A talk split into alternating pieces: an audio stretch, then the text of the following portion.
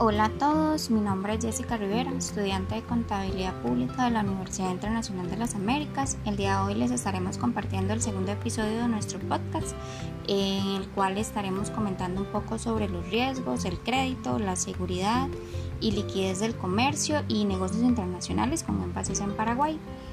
Yo principalmente les estaré comentando acerca de los riesgos de la negociación internacional. ¿Qué significa riesgo? Es la posibilidad o probabilidad de que un suceso pueda causar un efecto negativo que se puede transformar en un perjuicio cuantitativo o cualitativo. Como bien es sabido, los riesgos del comercio internacional existen y conocerlos es vital para evitar futuros dolores de cabeza. Estos riesgos son más denominados riesgos comerciales y vienen precedidos principalmente por la dificultad de obtener eh, suficiente información sobre el vendedor o el comprador, las costumbres comerciales del país en el que estaremos realizando la negociación y por lo tanto el entorno legal. Eh, existen diferentes tipos de riesgos comerciales, los cuales podemos diferenciar y distinguir según el momento o estado en el que se encuentra la operación de compra y venta. Acá les mencionaré seis principales riesgos del comercio internacional. El primero de ellos es el impago. Eh, este se produce cuando el comprador después de recibir la mercancía no cumple con su obligación de pago. Existen medios para contrarrestar el riesgo de impago, entre ellos destaca el seguro del crédito de exportación, que aporta una cobertura de los riesgos inherentes a las operaciones comerciales entre las partes contratantes de diferentes países. Eh, otro es el fraude, que este no es más que una forma auténtica de engaño premeditado, premeditado perdón, con voluntad de enriquecimiento ilícito. Eh, a este riesgo se expone principalmente las empresas que se inician en el comercio exterior.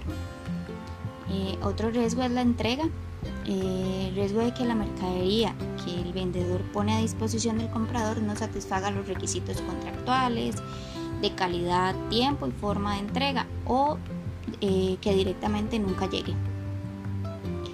Otro que tenemos es el transporte. El comercio internacional conlleva mayor distancia entre un punto de partida y de llegada a las mercaderías, por tanto, pues un aumento importante en el riesgo. Por ello es importante eh, contar con empresas de logística de confianza, eh, expertas en el mercadeo, a los que llevamos a, a los que vamos a exportar e importar empresas transitorias que sean capaces de gestionar nuestras operaciones tanto convencionales como triangulares y proceden. Em, el riesgo de transporte implica diferentes variables, entre ellas cabe destacar el medio de transporte utilizado eh, en caso tanto expedidor como destinatario. Tienen que conocer, evaluar y neutralizar todos los riesgos que representa el transporte. Eh, otro riesgo es el de cambio cuando se deriva de la utilización de una moneda que no es la propia, ya que puede alterar el beneficio esperado. Por ello siempre es conveniente basarse en, la, en monedas estables y cubrir el riesgo de cambio a través de cláusulas o seguros. Eh, otro es el riesgo legal, la falta de conocimiento de leyes, eh, de los sistemas jurídicos, de los convenios, especialmente a tener en cuenta para las empresas que operen con mercancías eh, para el consumo humano, ya que ciertos países modifican sus leyes como medida proteccionista. También hay que vigilar que todos los documentos estén en orden para evitar malos entendidos a la hora de despachar la mercancía en las aduanas. Cualquier error de información que aparezca en la factura comercial que no cuadre o que no aparezca en la factura del crédito documentario, si es que lo tiene, eh, puede suponer costosas demoras. Además de los riesgos comerciales existen otro tipo de riesgos eh, que en cierta medida tenemos que tener presentes siempre los conocidos como riesgos extraordinarios y catastróficos. En esta clasificación podemos incluir los riesgos derivados de catástrofes naturales eh, o guerras, por ejemplo. Eh, en resumen, existen todo tipo de riesgos, pero también medidas para reducirlos. Antes de embarcarse en una operación de compra y venta internacional hay que conocer profundamente el mercado del destino y muy importante eh, al posible comprador o vendedor y en el caso de que no sea posible asegurar todo lo que podamos asegurar eh, a cambio de reducir la rentabilidad de la operación, ¿verdad? En el libro del Diamante Rivera se menciona que también existen otros riesgos como los político-económicos que también pueden afectar seriamente este tipo de transacciones internacionales. ¿De qué forma?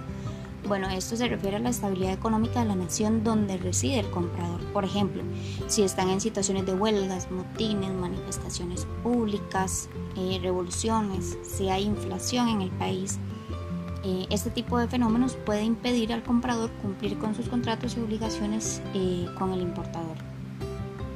En el Programa Operador Económico Autorizado de Paraguay, la OEA, contempla entre sus requisitos que el operador de comercio debe contar con un procedimiento mediante el cual se detalle cómo realiza el análisis, identificación y evaluación de los riesgos en sus procesos, cadena de suministro y la elaboración de la matriz de riesgo, de acuerdo a un modelo de negocio. Básicamente, para la identificación de los riesgos de proceso se debe tomar en cuenta eh, la situación del país, el entorno en donde está domiciliado, ubicación físicamente eh, del operador de comercio, la seguridad de las mercancías, eh, en la carga, la unidad de transporte, procedencia, origen o destino de las mercancías, eh, seguridad en relación a los socios comerciales, seguridad en la documentación, tomando en consideración aspectos como el narcotráfico, el lavado de dinero, el contrabando, tráfico de sustancias para el procesamiento de narcóticos, terrorismo, etc.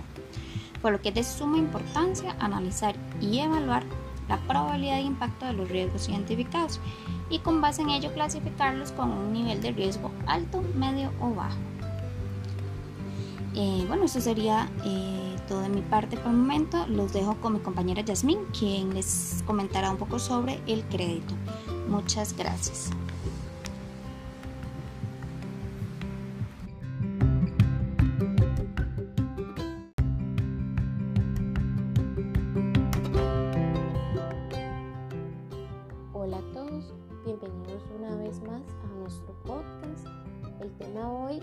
Será el crédito, pero primeramente vamos a repasar el concepto de crédito. ¿Qué es un crédito?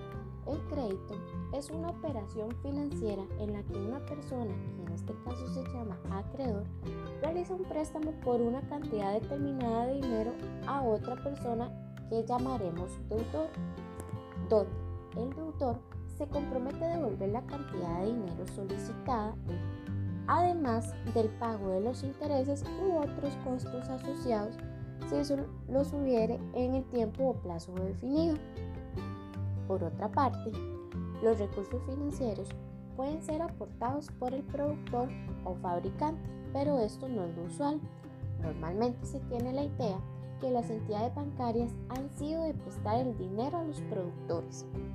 Esto presenta la oportunidad de intermediarios financieros los conocedores de negocios y medios de pago internacional para otorgar financiamiento de post-embarque a los exportadores, por ejemplo, el crédito documentario o carta de crédito, que va a brindar un financiamiento hasta el mismo exportador utilizando la apertura de crédito del banco importador. La carta de crédito o crédito documentario es una forma de pago favorecida en el comercio internacional.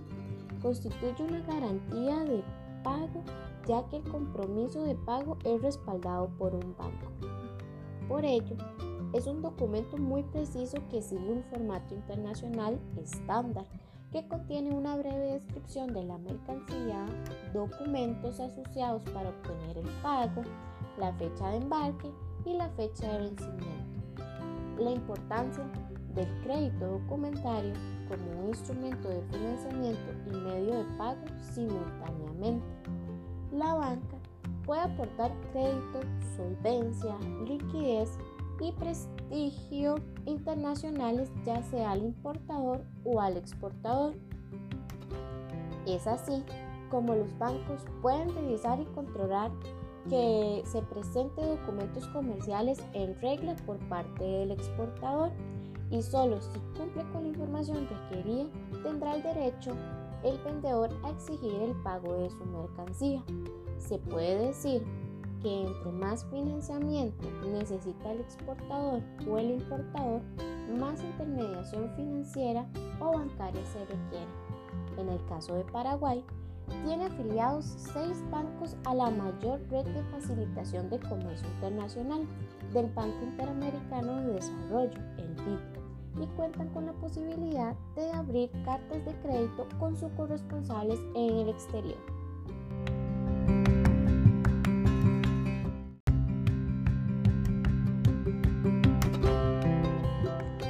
Hola, hola, excelente compañera, muchísimas gracias. Bueno, mi nombre es Nicole Mora Rivera, estudio comercio internacional y estoy a cargo del segundo tema del papel de la banca en los negocios internacionales de nuestro segundo podcast. Y yo les voy a hablar de la seguridad. Bueno, estos ángulos tienen como un ángulo la seguridad y están íntimamente vinculados. De hecho, que son van de la mano, la seguridad jurídica y la seguridad financiera. En la seguridad jurídica vamos a tener dos ejemplos para poder comprender más o, o un poco mejor por qué es importante la seguridad jurídica. En el primer caso sería realizar una compra-venta y se concreta ya sea vía correo electrónico, vía mensajes de texto, vía mensajes de WhatsApp, eh, llamada telefónica y se decide exportar sin documentar previamente absolutamente nada eh, este celebración de contrato por decirlo así. Lo único que se remite sería un BL y eso sería un Bill of Lading que sería, bueno, en español sería el conocimiento de embarque. Y este trata en que es como un contrato entre el transporte, con el transporte ya sea marítimo o aéreo. Y tenemos otro caso completamente diferente que se realiza este, un contrato, se exige una apertura de un crédito documentario o ya sea una carta de crédito stand-by, que de hecho esta carta stand-by funciona como garantía. Entonces, si por A se incumple este, con, con esto y se necesita ir ante un juez o un árbitro, se necesita tener como los papeles para que esta persona tome una mejor decisión y no, y no se, se vaya a favor de uno de los dos lados que tal vez no, no lo merecía. Entonces, por eso es importante la seguridad jurídica, para que si pasa por A o B algún inconveniente, sea como más fácil resolver la situación, ya sea ante las dos partes o si se necesita una tercera parte que medie la situación. Y bueno, muy de la mano viene la seguridad financiera. Este, una vez que usted tenga todo, si realiza todos los, los papeles necesarios, lo único que usted tiene que hacer es este, una letra de cambio. Y esta letra de cambio lo que se asegura es que sea eh, que se cancele el monto de la exportación y sea como más fácil. Entonces, bueno, la letra de cambio es un instrumento autónomo que muchas veces este va con un BL, con una factura comercial, con certificados y demás. De hecho, que la letra de cambio es el documento financiero más importante internacional. Este, más que una factura comercial y más que un BL. ¿Por qué? Porque es la manera de concretar el pago y eso es muy importante para el exportador o ya sea el importador. También queremos deducir que la seguridad jurídica y financiera en un negocio internacional entre importadores y exportadores tiene una grande o una gran intermediación bancaria, ya que existe esta letra de cambio. Y bueno, relacionándolo un poquito con Paraguay, como en todo país existe un ente público y existe un ente privado. Normalmente el ente público y privado, los dos, este, sí tratan de tener todos los, los papeles que se necesitan para que si existe alguno de estos dos fallos, eh, algún fallo, sea muy fácil de corregir. Y bueno, este, eso sería todo sobre la seguridad. Esperemos que les sea súper importante la información, que les funcione para algo y los dejo con la siguiente compañera. Así que nos vemos hasta pronto.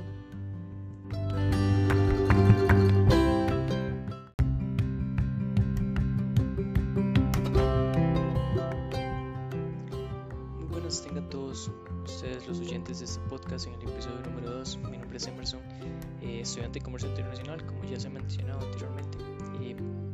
Eh, ahora bien, voy a continuar con un proceso bastante, un tema bastante importante, lo que sería la liquidez en el proceso de compra y venta internacional, que Paraguay normalmente, el proceso con el que Paraguay normalmente se ve enfrentado. Eh, uno de los principales inconvenientes en el proceso de compra y venta internacional eh, que Paraguay y países de la región sudamericana en general se ven enfrentados es la capacidad de liquidación del país importador. Si bien es cierto, y como ya se ha mencionado, Paraguay depende mucho de los países potencia. Eh, eso no quiere decir que estos países totalmente están dispuestos a liquidar o a cancelar la compra que, que están realizando. El proceso de liquidación trae consigo ciertas discrepancias, eh, la mayoría provocadas por terceros, como las entidades financieras que respaldan una letra de cambio, por ejemplo. Internacionalmente se sabe que el hecho de acordar un negocio no significa que el exportador va a recibir su pago de manera inmediata. Eh, hay bastantes procesos a seguir para que ese pago se haga efectivo. Tanto el país importador como la entidad financiera involucrada de manera deliberada buscan cualquier tipo de discrepancia en documentos que provoquen algún tipo de atraso. Ellos normalmente, eh, ya sea con malicia o sin, sin intención, eh, intenta ralentizar el proceso para que los documentos emitidos con antelación se vean vencidos. Eh, Paraguay como país exportador ha optado por tener una mayor experiencia en el manejo de documentos bancarios con tal de evitar ese tipo de procesos erróneos y también para acelerar el proceso de cancelación de la deuda. Eh, uno de los principales objetivos a la hora de exportar es recibir es recibir el pago por esas exportaciones. Eh, no hay que negar el hecho de que una vez una letra de cambio se emitía, las posibilidades de liquidez aumentan drásticamente, pero no pasan de ser eso, eh, posibilidades aumentadas, no es un hecho hasta el momento. Eh, se debe considerar también que, bueno, algo que Paraguay ha utilizado a su favor, además de que si sumamos el hecho de la experiencia que han tenido que obtener en documentos financieros, están asegurando un mejor éxito en el recibo de pagos, tanto de los importadores como de las entidades financieras. Sí, Paraguay ha tenido que capacitarse eh, en varias ocasiones con documentos bancarios para tratar de evitar la, este tipo de errores o vacíos legales, cualquier tipo de error en la documentación que tanto los bancos como el, importador pueden encontrar y con ello eh, ralentizar el proceso de intercambio de bienes. Eh, sin embargo, también se debe aclarar que a pesar de que los guaraníes han sabido utilizar esto a su favor, también se debe considerar que un electricambio no es algo más que un simple crédito.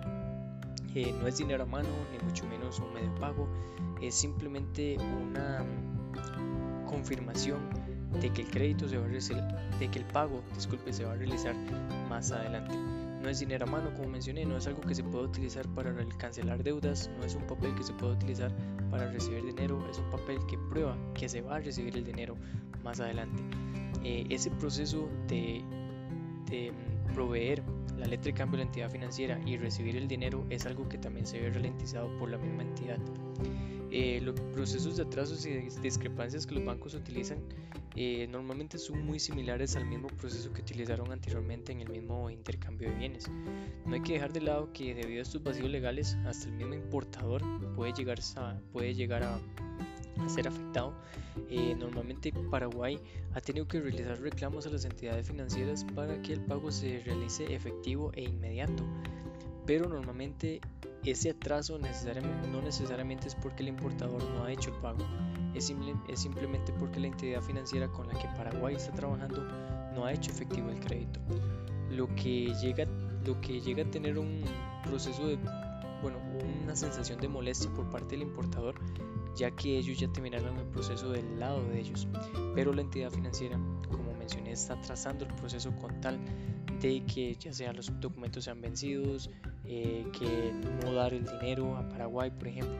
Hay muchas razones por las cuales los procesos se, se tornan más largos y la entidad financiera de antemano sabe que esto puede ser beneficioso para ellos con tal de no brindar el dinero de manera anticipada. Eh, eso es uno de los tantos eh, problemas con los que Paraguay se ha enfrentado, no solamente Paraguay, sino países de Latinoamérica en general, ya que un proceso de liquidación por más eh, al pie de la letra que se sigan los pasos, siempre va a haber algún tipo de error, algún tipo de atraso con tal de que el dinero, que es lo que se está buscando desde un inicio, no sea efectivo. de manera inmediata o lo más pronto posible.